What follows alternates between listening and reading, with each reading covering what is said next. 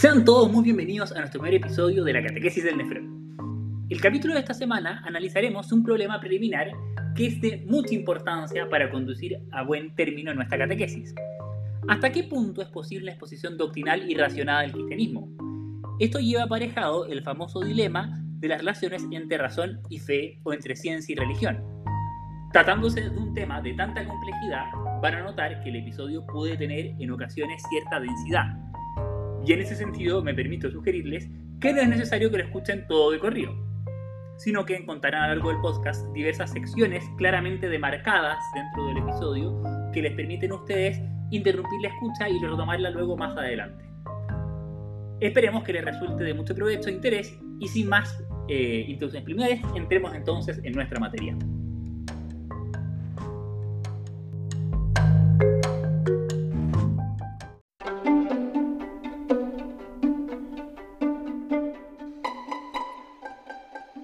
Entré a estudiar Derecho en la Católica en 2011, mi facultad tenía cierta fama de ser el último bastión de la ortodoxia en medio de una UC crecientemente secularizada.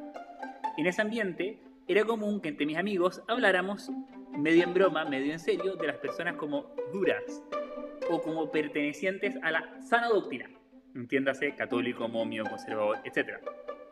Lo interesante es que la expresión sana doctrina no es un invento de ese catolicismo polémico de niño de primer año de universidad, sino que tiene un origen paulino. En la primera carta a Timoteo, San Pablo exhorta a su querido amigo, obispo joven a cargo de una diócesis em, en la que el panorama se ha comenzado a complicar por la aparición de unos primeros brotes de gnosticismo, em, lo exhorta con las siguientes palabras. Si alguien enseña otra cosa y no se atiene a los preceptos salvables del Señor Jesucristo, ni a la doctrina que es conforme a la piedad, es un ignorante y un orgulloso, ávido de discusiones y vanas polémicas.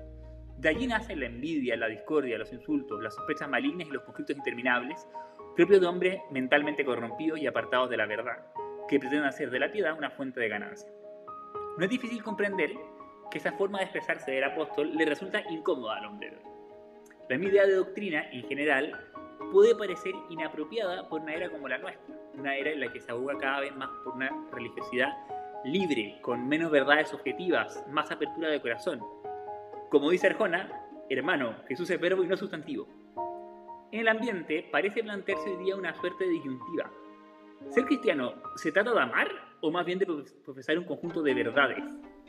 ¿Es apropiado querer reducir la fe a esos moldes restringidos de un conjunto de dogmas rígidos?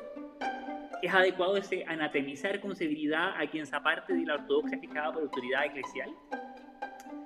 Innegablemente, detrás de ese, desasosiego del hombre de hoy, hay un rechazo a un estilo catequético inadecuado, un estilo excesivamente reaccionario quizás, basado en la memorización de fórmulas y la condena de doctrinas peligrosas. La Evangelii Gaudium, exhortación apostólica con la que el Papa Francisco inauguró su pontificado, es el documento más programático que ha tenido el pontificado del Papa Francisco, se habla eh, de la necesidad de hacer una catequesis para la profundización del querigma, Kerigma significa mensaje del heraldo y hace alusión al primer anuncio cristiano, la noticia fundamental del cristianismo con la cual los primeros cristianos se presentaban al mundo pagano eh, que no había escuchado nunca hablar de Jesucristo. Y de esta noticia fundamental es que brotan los demás misterios y es el contexto en el cual las otras doctrinas em, adquieren su sentido. Sin una adecuada jerarquía y equilibrio en la transmisión de las verdades de fe corremos el riesgo de perdernos en disputas y polémicas inútiles que más que facilitar la difusión del Evangelio la entorpecen. Ahora bien, más allá de este factor, factor, hay que admitir también que somos hijos de la posmodernidad. Y esto no es solamente un tema de una catequesis inadecuada, sino un tema también de un contexto cultural en el cual hay una desazón frente a esta idea de sana doctrina. Y esa desazón frente a la idea de sana doctrina es sintomática del estado espiritual del hombre. El cierre del siglo XX nos presenta un accidente que está algo traumatizado con la idea de verdad. Vimos una época que se caracteriza por la caída de las certezas, cuya absolutización caracterizaba en cierto modo a la modernidad. El racionalismo, el positivismo científico, el mito del progreso indefinido, las grandes ideologías cerradas con doctrinas especialmente fuertes. Hoy, en cambio, tenemos un ambiente que describía muy bien el canal Ratzinger en la homilía de la misa que abría el cónclave en que acabó siendo elegido papa. El relativismo, es decir, dejarse llevar a la deriva por cualquier viento de doctrina, parece ser la única actitud adecuada en los tiempos actuales. se va constituyendo una dictadura del relativismo, que no reconoce nada como definitivo y que deja como última medida solo el propio yo y sus antojos. Sería, no obstante, un error muy grave de diagnóstico asumir que esta posmodernidad es atea, o que hoy en día la gente no está ni ahí con Dios.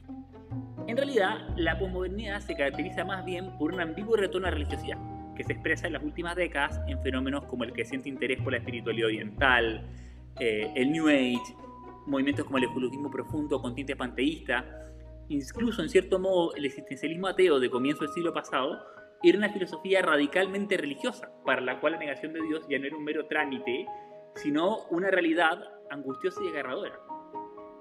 A ratos, pareciera ser que el racionalismo de prescindente y optimista de la ilustración tiene hoy día tanto de dinosaurio como el dogmatismo más conservador.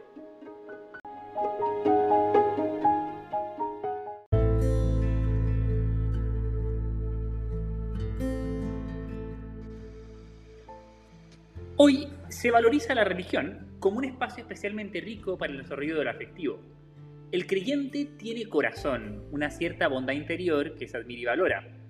Pareciera que aunque la fe se identifica espontáneamente con la superación irracional, no se la asocia necesariamente una carga negativa. En definitiva, el rechazo a la sana doctrina no es un rechazo a la religión cristiana en sí, sino más bien un rechazo a la religiosidad tradicional y al dogmatismo. Y esto da lugar a lo que puede ser quizá la gran paradoja posmoderna en lo que se refiere a la religión por una parte, vivimos un rechazo al racionalismo ateo. Por otra, se mantiene todavía heredado de ese racionalismo el prejuicio ilustrado de que lo religioso y lo racional son mundos paralelos e inconciliables. Y esto uno lo puede ver ilustrado en todo tipo de ejemplos propios de la cultura popular, desde episodios de Los Simpsons, en los que Flanders le tapa los ojos a sus niños para que no vean la exposición sobre la teoría de la evolución, o Queen, que exclama en su famosa canción Galileo Peccator, digamos, y la postura dominante en estos días sigue siendo sostener que hay una suerte de contraposición dialéctica innecesaria entre ambos ámbitos, y que a más apertura a lo religioso, menos disposición a lo racional. Y ese supuesto es grave. Este dilema es grave porque se da una paradoja que envuelve también cierto dilema vital. Se nos están presentando como excluyente dos bienes humanos fundamentales, el sentido de lo sagrado y el deseo de la verdad.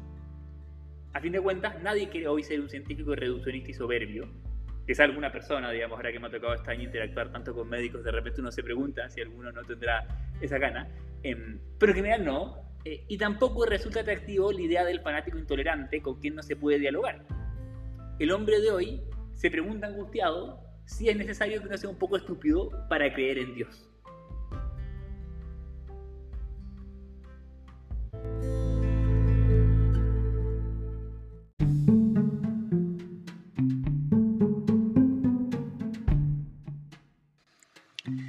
Esta dialéctica que venimos comentando se puede caracterizar como una aparente disyuntiva entre el racionalismo y el fundamentalismo, en la que ambos polos de la cuestión están igualmente o parecen igualmente poco atractivos. Examinemos primero la primera de estas opciones, el racionalismo. La expresión racionalismo evoca el siglo XVIII, y más específicamente la corriente intelectual conocida como ilustración. Con su, exaltación desmedida de la razón, los filósofos ilustrados tenían la pretensión un poco exagerada a veces de penetrar por nuestras solas facultades intelectuales todo lo misterio del mundo que nos rodea. Son pensadores para los que la racionalidad era absoluta, abstracta, universal. A través de ella el hombre alcanzaba certezas incuestionables, irreversibles. Y en definitiva bastaba con que nos desprendiéramos del oscurantismo de la fe medieval y diéramos curso libre a la razón y a las ciencias para que la humanidad se elevara a un estado superior y progresara indefinidamente. Un ejemplo particularmente llamativo de esta actitud es el positivismo de Augusto Comte, para que la humanidad había evolucionado finalmente a un estado cultural superior en que las explicaciones religiosas y metafísicas desaparecerían para ser sustituidas por explicaciones plenamente científicas. La propuesta de Comte fue retomada eh, mucho a mediados del siglo pasado eh, a través de la corriente conocida como positivismo lógico o neopositivismo. Y el rápido desmembramiento en las últimas décadas del mismo siglo de esta corriente es uno de los fenómenos más notables de la filosofía reciente. El intento por desplegar ulteriormente la filosofía positivista volvió muy rápidamente patente el problema de base. Em, irónicamente, la misma tesis de Comte no es susceptible de demostración por la ciencia positiva, que solo es válido el conocimiento que proporciona la ciencia natural, o que solo tienen sentido aquellos enunciados que pueden ser empíricamente verificados o falsados, no es en sí mismo un hecho empírico. Se trata, desde los supuestos del propio positivismo, de un postulado metafísico. El materialismo y el empirismo son tesis propiamente filosóficas que la ciencia natural no puede ni demostrar ni refutar. En la práctica, el optimismo del racionalismo se ha mostrado ingenuo. Es falso que la razón pueda establecer verdades universales incuestionables frente a las que ya no cabe ninguna discusión ulterior. Por ejemplo, buena parte de la seguridad positivista en los avances de la ciencia se debía al éxito notable que tuvo la física de Newton, que en ese entonces parecía contundentemente y definitivamente correcta. Y no obstante, a principios del siglo XX, Einstein mostró y, convenció a toda la comunidad científica de los límites que tenía el paradigma newtoniano, proponiendo en cambio la teoría de la relatividad. Eh, y sin embargo, e, era un enorme avance científico el paradigma newtoniano. Pero pese a un enorme avance científico, no era realmente la verdad definitiva e infalible sobre la física. Por otro lado, la experiencia histórica de las dos guerras más sangrientas que ha conocido la humanidad desmitificó mucho el supuesto progreso moral que venía asociado al desarrollo de la ciencia. Este es un tema que Ratzinger trata muy bien en su discurso de Subiaco, ¿no? donde destaca que el progreso técnico no viene siempre acompañado de un auténtico progreso moral. Y si no viene acompañado de un auténtico progreso moral, ese progreso técnico solo serviría para acrecentar nuestro poder destructor. ¿no? Leo lo que dice Benedicto en, Ratzinger en ese entonces en este discurso. Durante el siglo pasado, las posibilidades del hombre y su dominio sobre la materia aumentaron de manera verdaderamente impensable. Sin embargo, su poder de disponer del mundo ha permitido que su capacidad de destrucción alcanzase dimensiones que a veces nos horrorizan. El verdadero y más grande peligro de este momento está justamente en este desequilibrio entre las posibilidades de la técnica y la energía moral. La seguridad que necesitamos como presupuesto de nuestra libertad y la dignidad no puede venir de sistemas técnicos de control, sino que solo puede surgir de la fuerza moral del hombre. Allí donde esta falte o no sea suficiente, el poder que el hombre tiene se transformará cada vez más en un poder de destrucción. En suma, contra las proyecciones racionalistas, el siglo XXI nos presenta una sociedad en la que la superstición, lejos de retroceder, prolifera. Muchos no crean en Dios, pero están firmemente convencidos de los ovnis, el tarot, la medicina naturista, las energías, etc. Pareciera ser que hoy el racionalismo solo sigue vivo en determinados ambientes científicos y rara vez en términos tan absolutos como antes.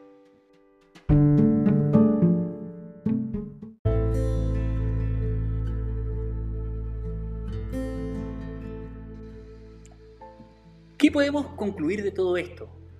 Podemos concluir fundamentalmente que era absurdo pretender que todos los misterios del universo pudieran ser resueltos por la capacidad intelectual del ser humano.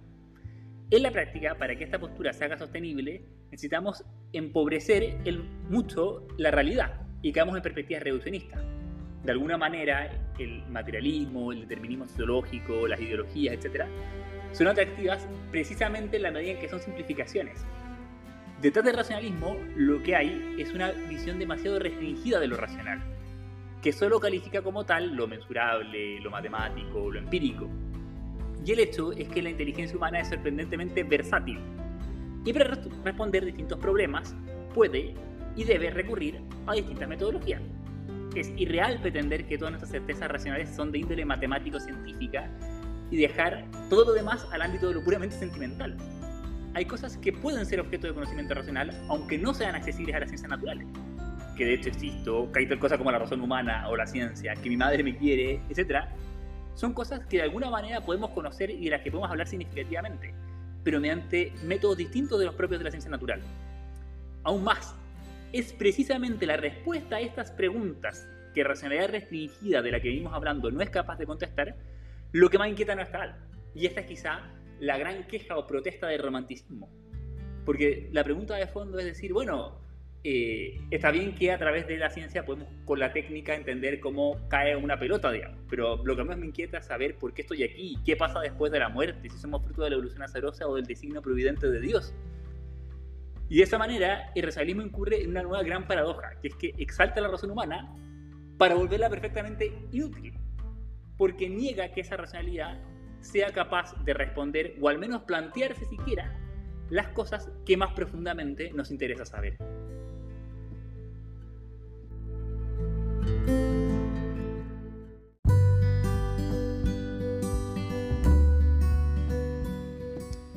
Pasando al extremo opuesto de nuestra disyuntiva, nos vamos a encontrar con el fundamentalismo fanático.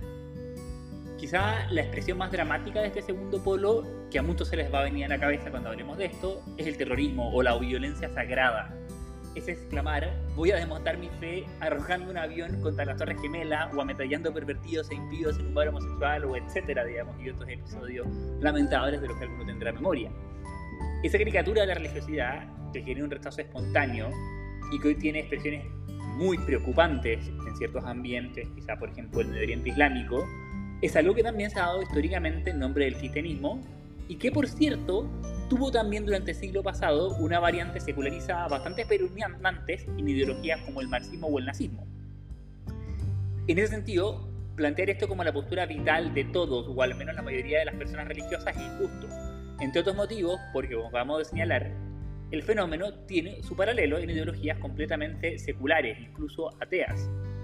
Solo una visión muy sesgada de la historia podría llevarnos a concluir que cualquier forma de compromiso religioso serio y profundo conduce al fanatismo violento. A veces, el fanatismo surge como una suerte de contrarreacción. Cuando se lee en el discurso científico una actitud hostil hacia nuestras creencias religiosas y morales más sagradas, que veíamos en la sección anterior, se produce naturalmente una rebelión contra esa supuesta racionalidad. Eh, esa defensa, o esa defensa, digamos, eh, ante esta ciencia que se manifiesta como hostil, puede dar lugar a veces a juicios que son apresurados, que son injustos, y que en el apasionamiento por defender la ortodoxia religiosa ofuscan un poco el juicio y llevan a condenar eh, ideas que no solo eran legítimas, sino que incluso en el largo plazo quizás han demostrado ser correctas.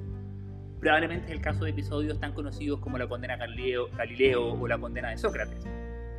Naturalmente, el desafío de la fe, que pueden suponer ciertas doctrinas esgrimidas en nombre de la ciencia y la racionalidad, podría también a veces canalizarse más apropiadamente a través de un examen más detenido de la supuesta contradicción.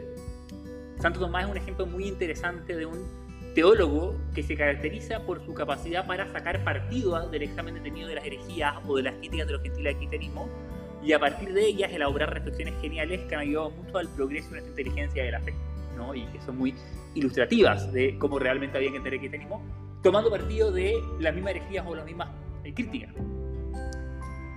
Ahora, no pocas veces hay también implícito en el fanatismo algo más que este comprensible apasionamiento que apresura el juicio.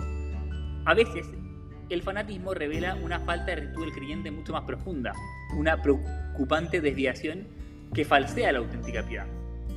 Porque la persona que se niega sistemáticamente a someter a examen racional sus creencias, no puede decir honradamente que le interesa la verdad de lo que cree.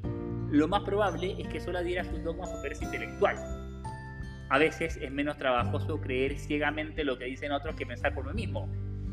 O peor todavía, a veces se caen en fanatismo porque diversos intereses personales poco nobles están comprometidos en la postura nos atenemos a ciertos dogmas en contra de toda evidencia para apaciguar nuestra conciencia, desentendernos de ciertos problemas sociales, obtener tranquilidad de que salvaremos nuestra alma por la sola observancia de ciertas prescripciones espirituales mínimas, eludir la angustia que es inherente a todo proceso de duda y de examen crítico, etc. Y en ese sentido, una fe que se resistiera a la razón no puede ser mero verdadero conocimiento, es una mera excusa. Se convierte en un triste lavadero de conciencia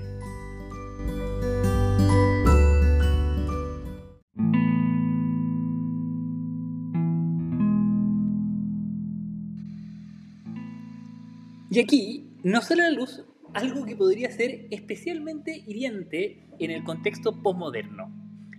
Ocurre que la falta de rectitud que describimos también puede adquirir manifestaciones no violentas, porque también hay poca rectitud en el recurso fácil a una supuesta espiritualidad que a lo mejor está mal, que a lo mejor es errónea, pero de todas maneras nos hace felices, o al menos me funciona.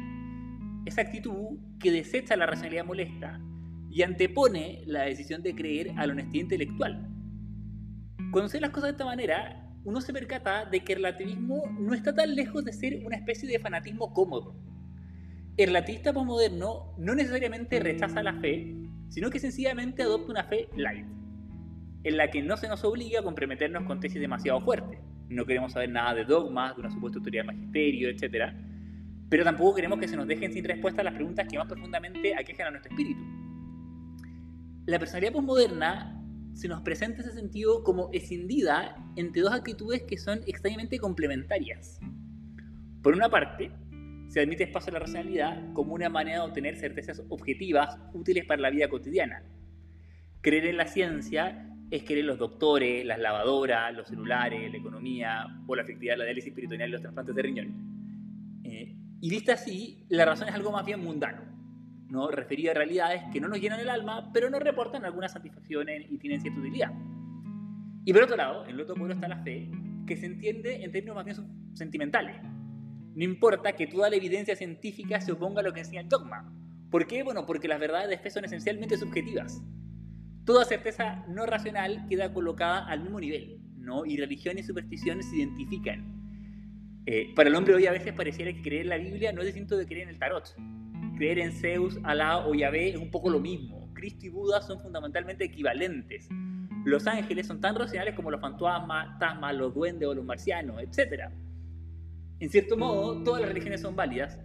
Y, a veces escuchamos este tipo de, discurso, ¿no? Que dice, yo soy católico porque así me educaron, e internamente siento que tener a Dios en mi vida es mejor que no tenerlo, pero sería intolerante de mi parte calificar mis creencias como verdaderas y las creencias contradictorias a, la mía como falsas.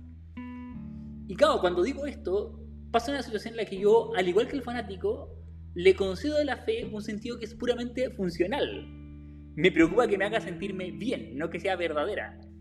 Y esto también es muy paradójico, porque una fe de esta naturaleza es en realidad del todo inútil.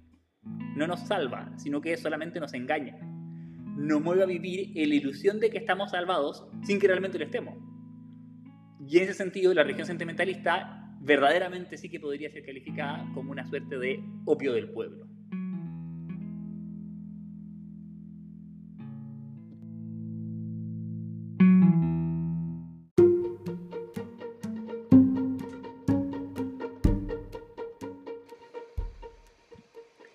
Desestados entonces los dos polos de la disyuntiva que oponen la fe a la razón, podemos volver sobre nuestra pregunta inicial respecto a la necesidad de que la fe tenga propiamente un contenido doctrinal. En primer lugar, hay que dejar claro que la fe cristiana no es solamente una doctrina.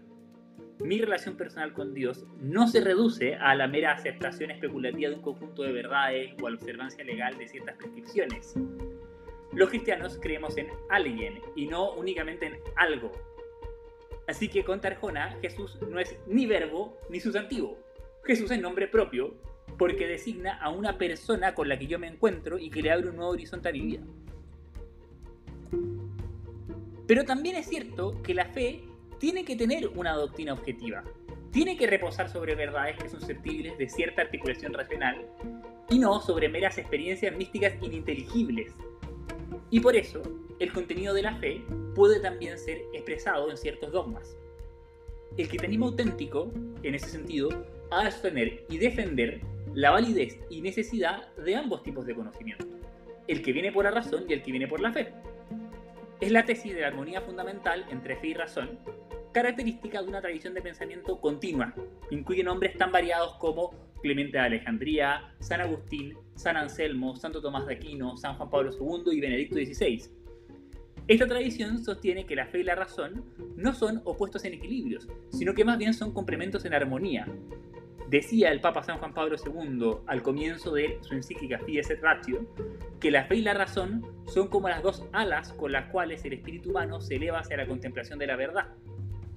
Esta misma encíclica explica que esto es así porque la razón y la fe tienen un mismo origen y un mismo destino. En primer lugar, tienen un mismo origen, porque ambas proceden de Dios. La razón es una facultad con la que Dios nos ha dotado al crearnos, y aunque limitada, es real y efectiva, no es un mero adorno y mucho menos un pecado. La fe, por otro lado, es una virtud sobrenatural por la que somos redimidos, en un acto que nace no solo de nuestra voluntad arbitraria, sino que se configura como una respuesta libre a la invitación de un Dios que se revela a nosotros. Entonces, suponer que fe y razón se contradigan es suponer que Dios mismo es contradictorio, que entre la creación y la redención no hay continuidad sino oposición. Y hay, por cierto, una tradición que contrapone violentamente naturaleza y gracia en la teología, una tendencia que se manifestó en la antigüedad cristiana bajo la forma de la herejía marcionista. Nuevamente, nuestros amigos los gnósticos, em, y que fue reeditada a inicios de la modernidad, por ejemplo, en ciertas formas de protestantismo. ¿no? Lutero dice cosas bastante fuertes en ese sentido. ¿no? Dice, aquí cito unas cuantas frases, la razón se opone directamente a la fe y deberían dejarla que se vaya. En los creyentes hay que matarla y enterrarla. Es imposible poner de acuerdo a la fe con la razón. Has de abandonar tu razón, ignorarla, aniquilarla por completo. De lo contrario, no entrarás en el cielo. Es la tesis de que la razón es la prostituta del diablo. Pero esa tradición se contrapone eh, la tradición según la cual ambas cosas eh, son complementarias. Y esta es la tradición más central en el catolicismo, em, que aboga más bien porque la gracia no anula la naturaleza, sino que auténticamente la perfecciona. Y que por lo tanto todo lo que es auténticamente bueno en el orden natural es recuperado de un modo más perfecto en el horizonte sobrenatural. Por otro lado, razón y fe no pueden entrar en contradicción porque también tienen un mismo destino, porque ambos conocimientos tienen por objeto la verdad, y la verdad no puede sino estar de acuerdo consigo misma. El que la razón no pueda por sí sola llegar a todas las verdades no significa que sea inútil o solo aparente. En algunos aspectos, la fe confirma y clarifica las verdades a las que llega la razón. Santo Tomás Aquino consideraba que Dios había convenientemente revelado algunas verdades accesibles a la razón natural para que éstas fueran comprendidas no solamente por los eruditos tras mucha y trabajosa reflexión y mezcladas con muchos errores, sino que fueran también accesibles a cualquier ser humano de buena voluntad, porque eran necesarias para la salvación. El mismo Quinate enseña que hay otras verdades de fe que sencillamente superan la razón, como la Santísima Trinidad o la transubstanciación eucarística. Eso significa que dichas verdades no pueden ser racionalmente demostradas, pero jamás pueden entrar en abierta contradicción con lo que dice la razón. Toda supuesta contradicción es aparente, originada en la incomprensión de lo que ponen las dos. Y en el esfuerzo sincero y humilde por resolver esas contradicciones aparentes vamos creciendo más y más en nuestra comprensión de la realidad.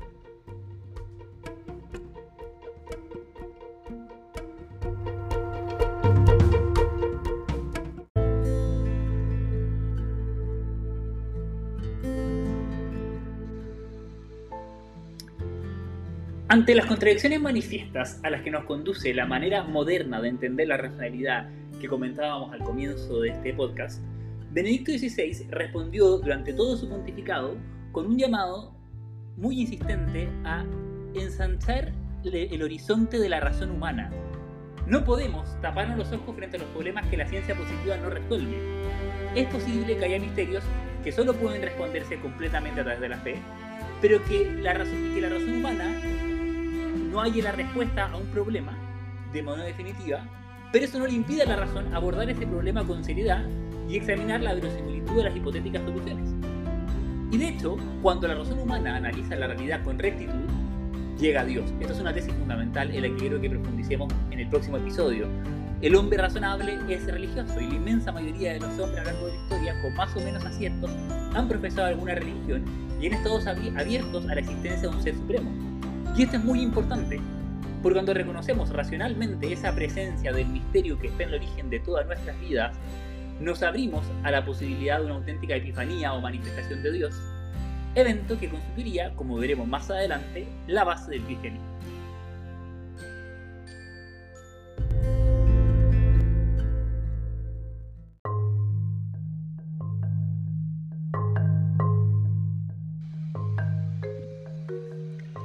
Este ha sido nuestro primer episodio de la Catequesis del Negro.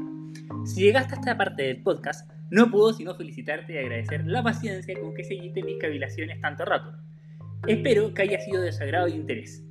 En la sesión siguiente los invitaré a que profundicemos un poco más en esa religiosidad natural o del sentido común de la que hablábamos al final del capítulo, por la cual la misma razón humana se abre al misterio de Dios. Es un tema que reconozco que me fascina particularmente y espero entusiasmarlos con, con él a ustedes también. No dejen de suscribirse al canal y esperar nuestro próximo episodio.